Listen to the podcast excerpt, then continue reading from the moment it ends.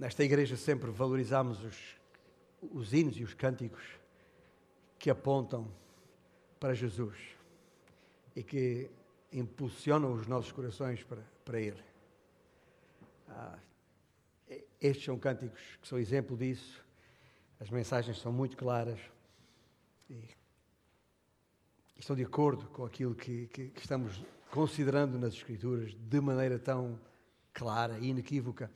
Se tem uma Bíblia à sua mão, ou perto de si, ou seja em formato de papel ou eletrónico, abra, por favor, eh, no versículo 16 do capítulo 3 da primeira epístola de Paulo a Timóteo. 1 Timóteo 3, 16. Este é o versículo que eh, hoje e no próximo domingo vamos considerar de maneira uh, tão adequada quanto possível. Esta pedra angular, Jesus Cristo. A pedra angular, o, o, coração da mensagem da igreja. Depois de termos estado duas semanas nos versículos 14 e 15, verificando a pedra de toque, que é a igreja, que deve revelar de maneira inequívoca a preciosidade que há em Jesus Cristo. É isso uh, a nossa missão e por isso estivemos no coração da missão da igreja. Nestes próximos dois domingos estaremos no coração da mensagem da igreja. Ou seja, essa missão, ah, sem a mensagem, sem Jesus, não tem qualquer razão de ser. Disse isto já, reitero que já disse. Se não fosse por Jesus Cristo e por causa dele, não havia qualquer razão para estarmos aqui hoje. Não havia qualquer razão para uh, estarmos aqui neste espaço, nem sequer à face da terra. Porque Cristo é a razão do nosso viver. É isso que tivemos a cantar, até agora. E digo isto numa altura em que, para muita gente, especialmente nestes dias que correm agora, a razão do seu viver é, é outra coisa. Chama-se Mundial de Futebol. É? Estamos em tempo de Mundial, é verdade. Já, já começou, Portugal já jogou, Ronaldo já brilhou. Mas há gente que, que não quer saber disso para nada, principalmente com o que se passa no mundo do, do futebol. É como ouviste dizer, ah, já não se joga por amor à camisola, uh, com o devido respeito para os nossos irmãos brasileiros, ao falar em camisola. Um, o, o, por, por, por, por, por, isto é só dinheiro, é só corrupção, Há gente que diz isto, e, e até há gente não percebe nada disto. Já agora. Uh, uh, a começar pelos chamados treinadores de bancada, os que gostam, acham que sabem muito de futebol e percebem pouco ou nada de futebol. Uh, ou então dirão alguns, ah, mas a bola, a bola é redonda. Ah, depende. Para alguns até parece mais quadrada do que outra coisa qualquer. E os, e os americanos então têm dois tipos de bola, que não, não, não, não, não sabem chamam de futebol, ou bola de futebol, a, um, a uma coisa que, que, é completamente diferente daquilo que nós chamamos bola de futebol. Ah, a bola é redonda, sim, mas, mas é redonda de uma certa maneira. E isto é, eu diria, o mais básico. Ninguém pode dizer que percebe futebol sem saber o que é uma bola de futebol. Haverá alguma coisa mais básica do, do que isto? Há coisas tão básicas uh, uh, uh, como isto. E por falar em coisas básicas, eu disse que era exatamente aqui que estávamos, quando isto, esta conversa toda foi enquanto abriram em 1 Timóteo 3, que é um enorme grande, uh, enorme versículo das Escrituras, juntamente com os versículos 14 e 15, é aquela porção das Escrituras aqui que estabelece a base de tudo o que da parte de Deus Paulo escreveu. É a ponte entre a primeira metade da, desta epístola e a sua segunda metade. E aqui mesmo, neste ponto, e antes de mudar uh, de pensamento, antes de mudar a sua linha de pensamento, o apóstolo Paulo faz questão de deixar claro aquilo que é mais básico, aquilo que é mais elementar da nossa fé. O doutor Paulo, o apóstolo Paulo, como é conhecido, é mestre das coisas mais básicas. Aliás, voltando a usar a analogia do futebol, diz que os, os mestres do futebol são aqueles que, uh, que conseguem transmitir o mais básico que há no futebol. A posse de bola, o drible, o passe, a bola redonda. E, e, e Paulo uh, uh, é mestre das coisas básicas, das coisas elementares e fundamentais. Tinha esta, esta veia. E ninguém, deixe dizer isto, seja futebolista ou não, ninguém é absolutamente ninguém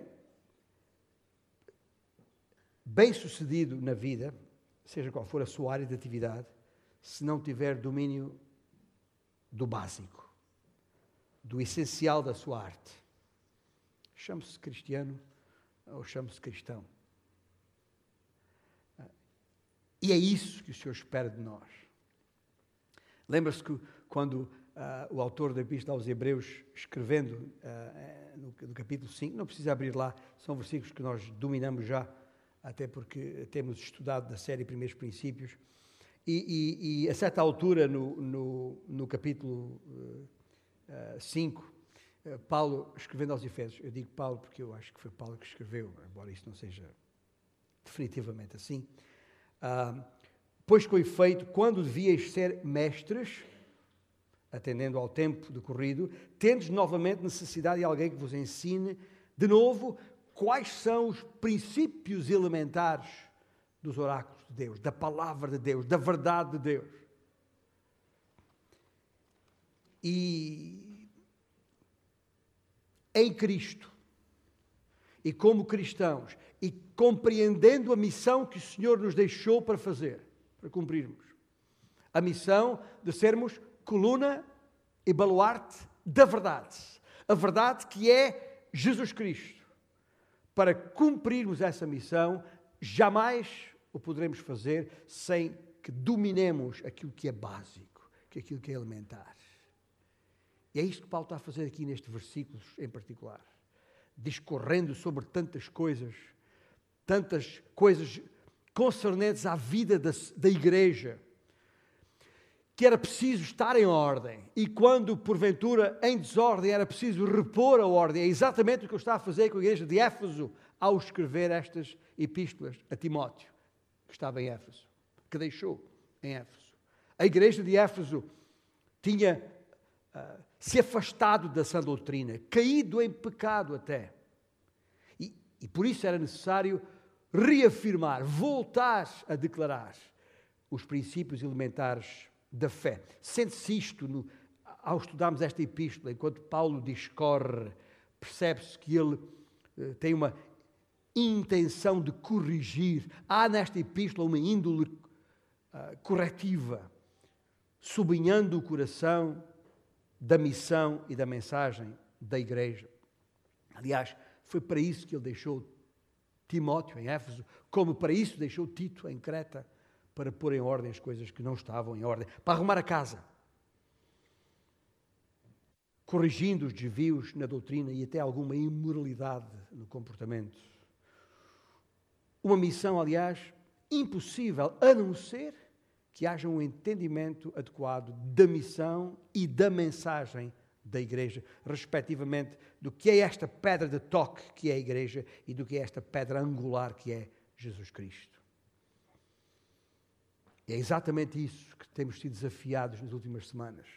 Fechámos até domingo passado com esta nota de rodapé, que é de rodapé, é de, é de, é de cabeçalho, é das laterais, está em todo o lado, que é a missão desta igreja, de acordo com a epístola que Paulo, as palavras escritas por Paulo à igreja em Filipos, no capítulo 2, ah, ah, que faz parte até ah, do, do, nosso logotipo enquanto farol, porque a, a importância de sermos luzeiros, projetando a luz, a verdadeira luz que é Jesus neste mundo entenebrecido.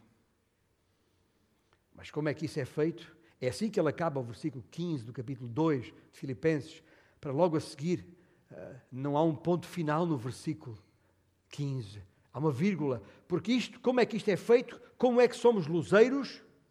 Preservando a palavra da vida.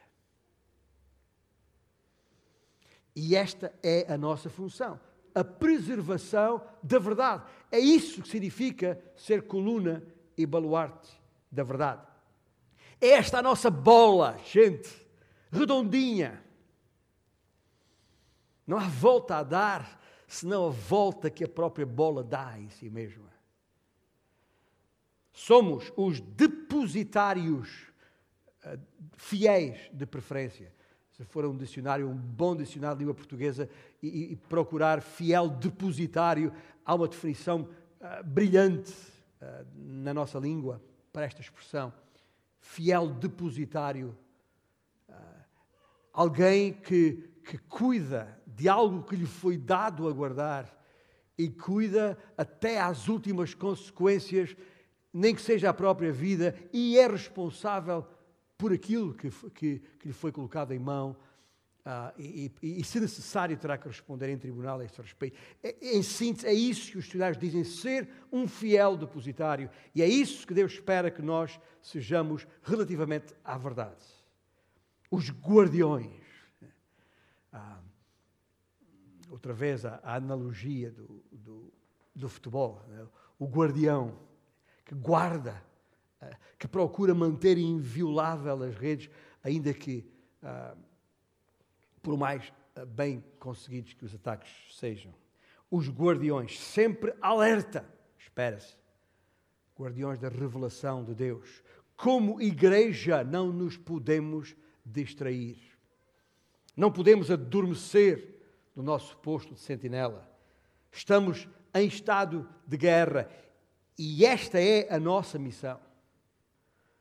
Em futebolês, a analogia que estou a usar hoje, mais do que qualquer outro dia, por via da oportunidade uh, destes dias que vivemos do, do Mundial, em linguagem futebolística, isto significa que há que estar concentrado, há que, há que não perder a intensidade, há que estar em cima do adversário, não perdendo de vista, não prevendo e precavendo movimentos que se adivinham, que poderão eh, causar dano.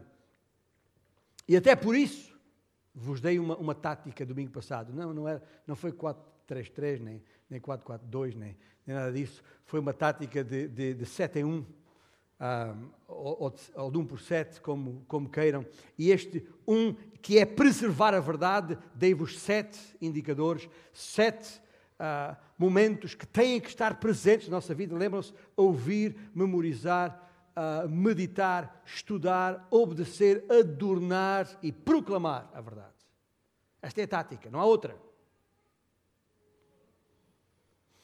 Em, em, em, assim é que uma igreja cumpre a sua missão. É isso que é uma igreja de qualidade. Em João 17, 14, Jesus disse ao Pai, em oração: Eu lhes, referindo-se aos seus discípulos, eu, eu lhes tenho dado a tua palavra. Foi esse o legado que Cristo deixou à sua igreja. A nós nos confiou o cuidado e a proclamação da sua palavra. Isto está muito claro se, se, ao entrarmos no livro de Atos, e percebermos a história da igreja desde o seu início, isto é inequívoco. Aliás, ainda antes de, de, de, de ter escrito Atos, no final, uh, Lucas, no final do, do, livro que tem o seu nome, o, o Evangelho de, de, Lucas, lá no, no, versículo, no capítulo 24, Lucas registra as palavras do próprio Senhor Jesus Cristo desta forma, e passo a citar Lucas.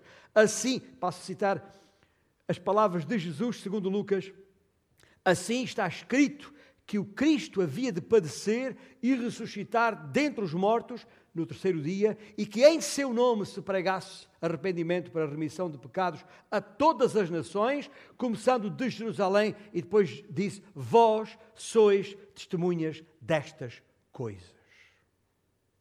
Ou seja, que é suposto a igreja ser porta-voz desta mensagem. E Lucas não perdeu o fio à, meada, digamos assim, quando ele faz a, a, narrativa da história dos primeiros tempos, da história da, da igreja, segundo o livro de Atos, como por exemplo em 4.31, quando diz com intrepidez anunciavam a palavra de Deus. E em 6.7 diz, estou a falar os, os capítulos de Lucas, crescia a palavra de Deus. E em 12.24 diz, Entretanto, a palavra do Senhor crescia e se multiplicava. E em 19, 20, assim a palavra do Senhor crescia e prevalecia poderosamente. Assim a igreja preservou a palavra. E vemos isso até em Apocalipse 6, no tempo que está por vir, o tempo da tribulação, o tempo em que a igreja já nem estará aqui, mas é quando o Senhor ainda dará aos que aqui ficarem a oportunidade de se arrependerem de aceitarem o Evangelho da salvação que há em Cristo Jesus, rejeitarem a pressão uh, da besta, do anticristo, e, e, e por isso serão martirizados, serão mártires. E esses, a esses, a palavra de Jesus disse que se perseverarem até ao fim serão salvos. Essa mensagem que está em Mateus 24 tem a ver exclusivamente com estes que aceitarão o Evangelho durante a tribulação e que por isso serão martirizados. A esse respeito, João, no livro de Apocalipse, faz menção dizer, no capítulo 6, versículo 9, na abertura do quinto selo, isto, referindo-se a esses mártires, daqueles que tinham sido mortos por causa da palavra de Deus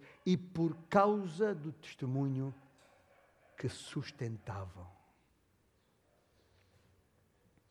O testemunho que sustentavam, de que eram sustentáculos como vos disse semana passada. Ora, é, é, é, é neste âmbito que nós estamos. Esta é é o significado, é o que significa preservar a verdade. E não mudou nada. Este foi o legado que o Senhor nos deixou, é este legado que temos que carregar. Preservar a verdade. Não a podemos mercadejar, uma palavra que nós não usamos todos os dias, mas Paulo usou, está lá em 2 Coríntios, capítulo 2, versículo 17. Não podemos mercadejar, quer dizer comercializar de mercado. Não podemos comercializar a verdade. Aliás, lembrei-me quando estava a ler isto do que o autor de Provérbios diz, Provérbios 23, 23. Compra a verdade e não a vendas.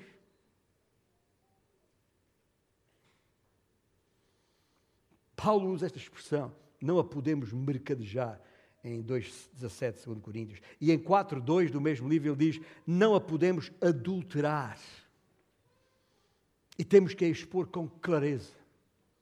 Provérbios 23, 23 diz que não, não, não podemos vender a verdade. Eu, eu, eu, e eu acrescento, uh, não é Evangelho segundo Santo António que sou eu, mas, não, não, mas acrescento, nós a verdade nem hipotecá-la, quanto mais vendê-la.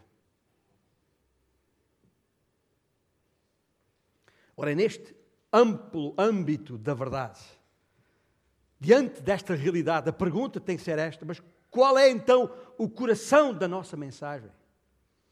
Está aí, no versículo 16 de 1 Timóteo 3. Evidentemente, grande é o mistério da piedade. Aquele que foi manifestado na carne, foi justificado em espírito, contemplado por anjos, pregado entre os gentios, querido no mundo, recebido na glória. É um hino já agora.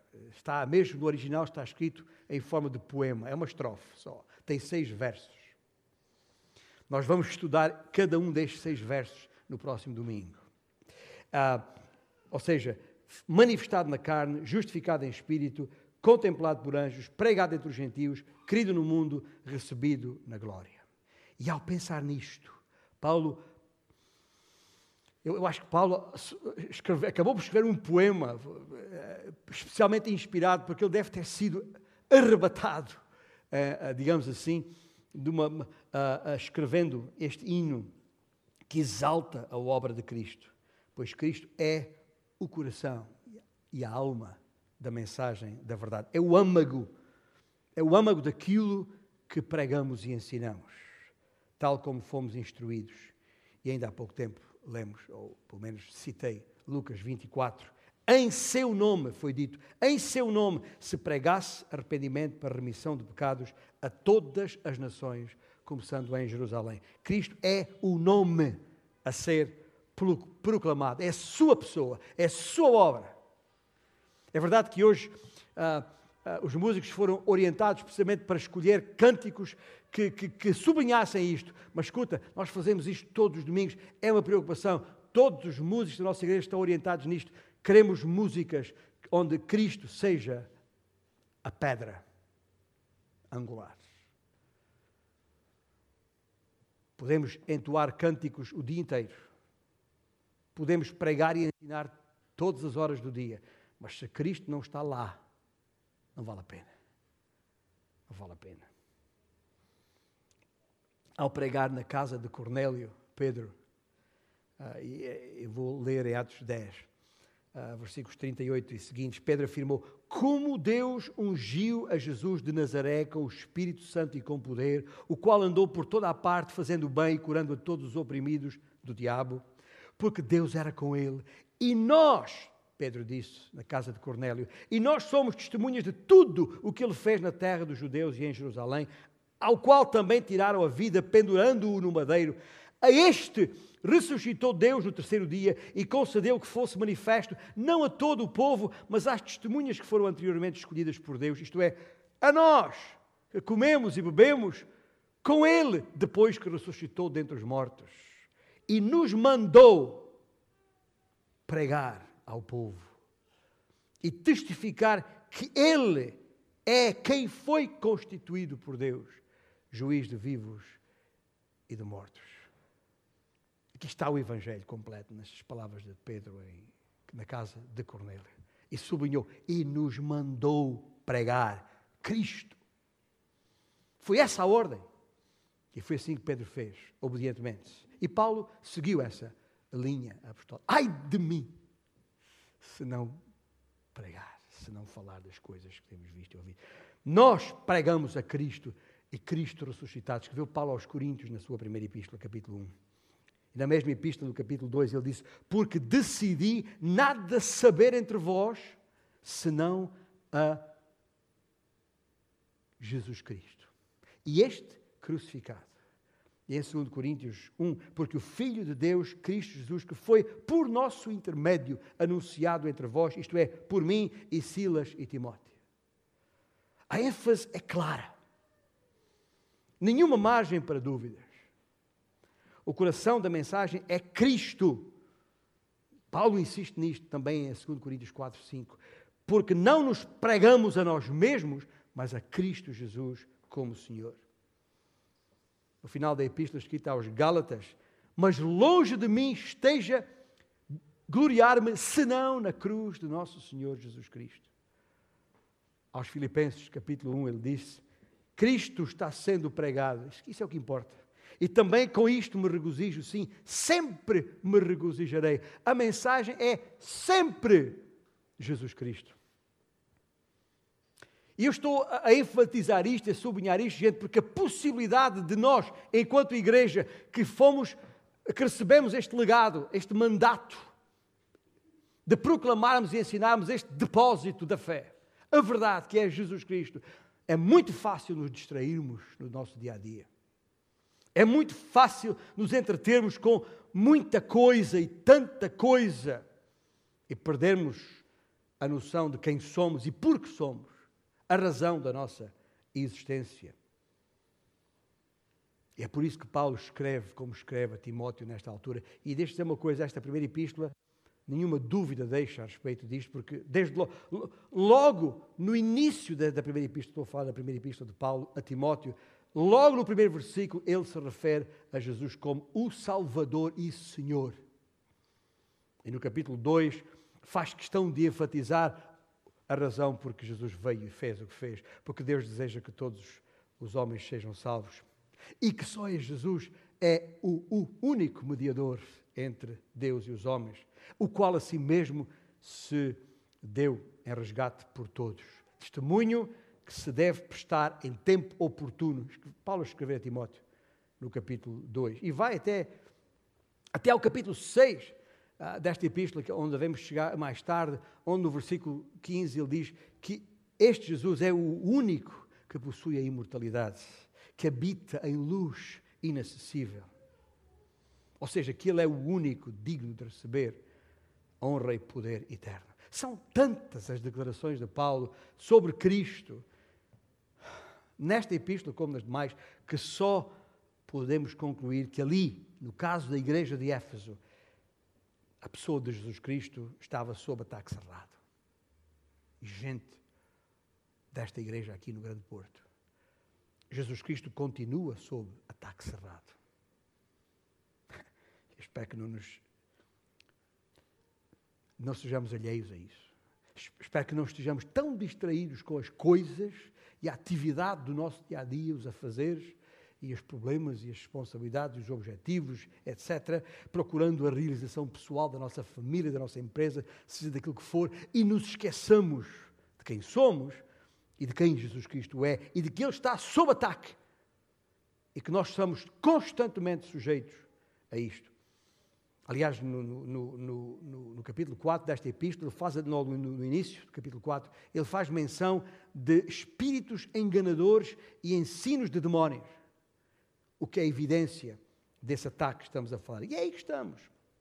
E veja só, trata-se da igreja de Éfeso, fundada por Paulo, não por um António, Manela, um Joaquim qualquer, fundada por Paulo, que ele próprio investiu três anos da sua vida ali com uma boa liderança que, de, que deixou, e em tão pouco tempo já estava sofrendo ataques diretos ao coração da mensagem, ou seja, à pessoa e obra de Jesus Cristo. É por isso que eu tenho dito tantas vezes aqui, meus irmãos, se porventura sente que a nossa igreja está debaixo de fogo, dê graças a Deus por isso. Porque digo-lhe uma coisa: a nossa igreja só estará debaixo de fogo se esta for a nossa mensagem, se esta for a razão de ser do nosso viver. Se nós não nos importarmos com Cristo, o inimigo não se importará de todo conosco. Vai deixar-nos estar à vontade. Vai ter facilmente encher todos os bancos e dizer: epá, temos, temos que construir uma torre, porque somos muitos e temos que estar juntos. Cuidado, não nos distraiamos na circunstância. Porque, como eu disse há pouco, uma igreja pode estar muito ocupada com um sem número de atividades e programas e passar ao lado do essencial.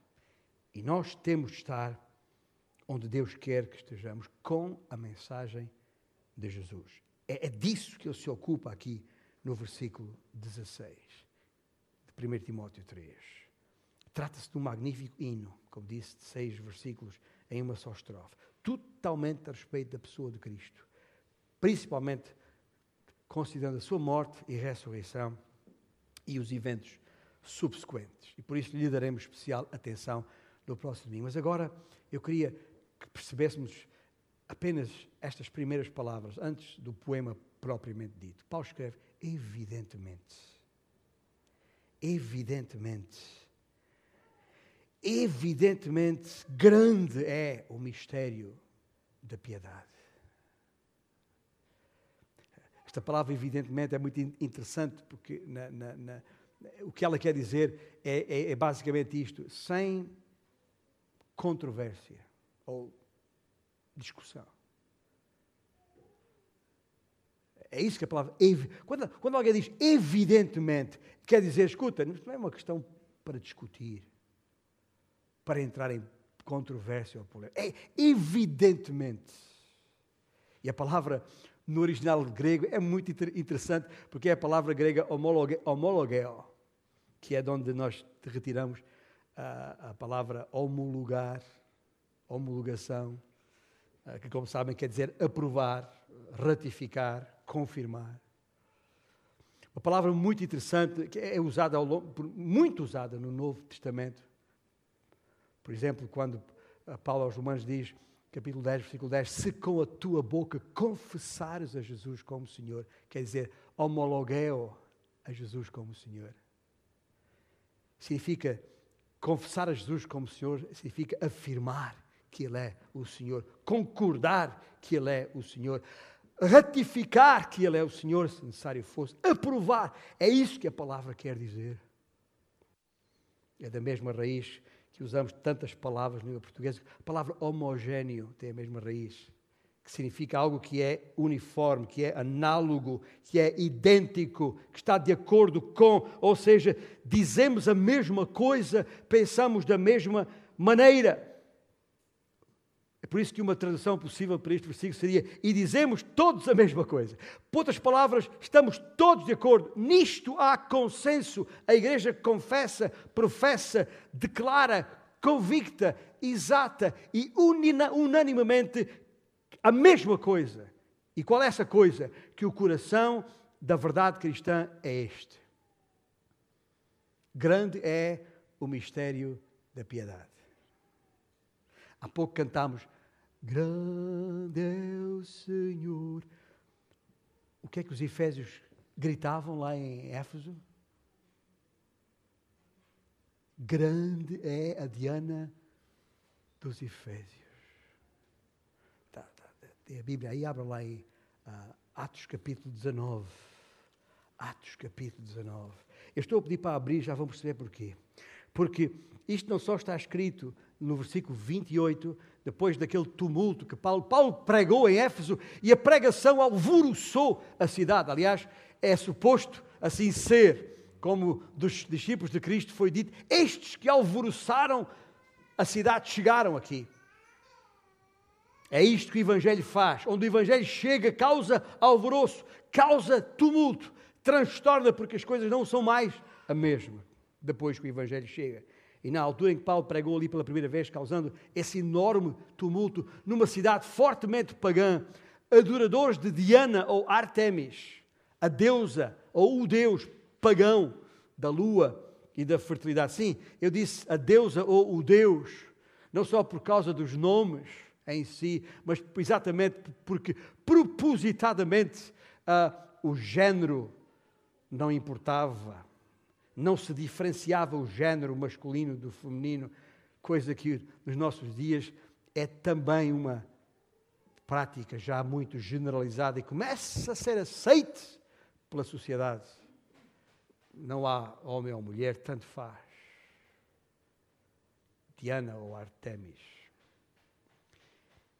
Mas ali, toda a cidade, de uma forma unânime, homologueu ah, gritavam. Diz, o versículo 28 eh, diz: ah, ouvindo isto, encheram-se de furor e clamavam: Grande é a Diana dos Efésios. Veja o versículo 34, mais abaixo, onde a mesma ideia é repetida de uma maneira muito interessante. Quando, porém, reconheceram que ele era judeus, eh, judeu, este tal Alexandre, todos a uma voz todos a uma voz, a tal unanimidade que eu estou a falar, gritaram por espaço de quase duas horas: Grande é a Diana dos Efésios! Grande é a Diana dos Efésios! Gente, o mundo faz isto e vai para a rua e manifesta-se quantas horas for preciso para afirmar a grande Senhora dos Efésios, a grande Senhora de Fátima ou a grande Senhora de qualquer outra localidade deste, deste mundo.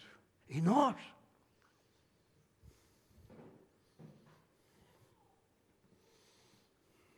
E, e, volta a 1 Timóteo uh, uh, 3. E, porque é importante perceber o contexto em que Paulo escreve estas palavras.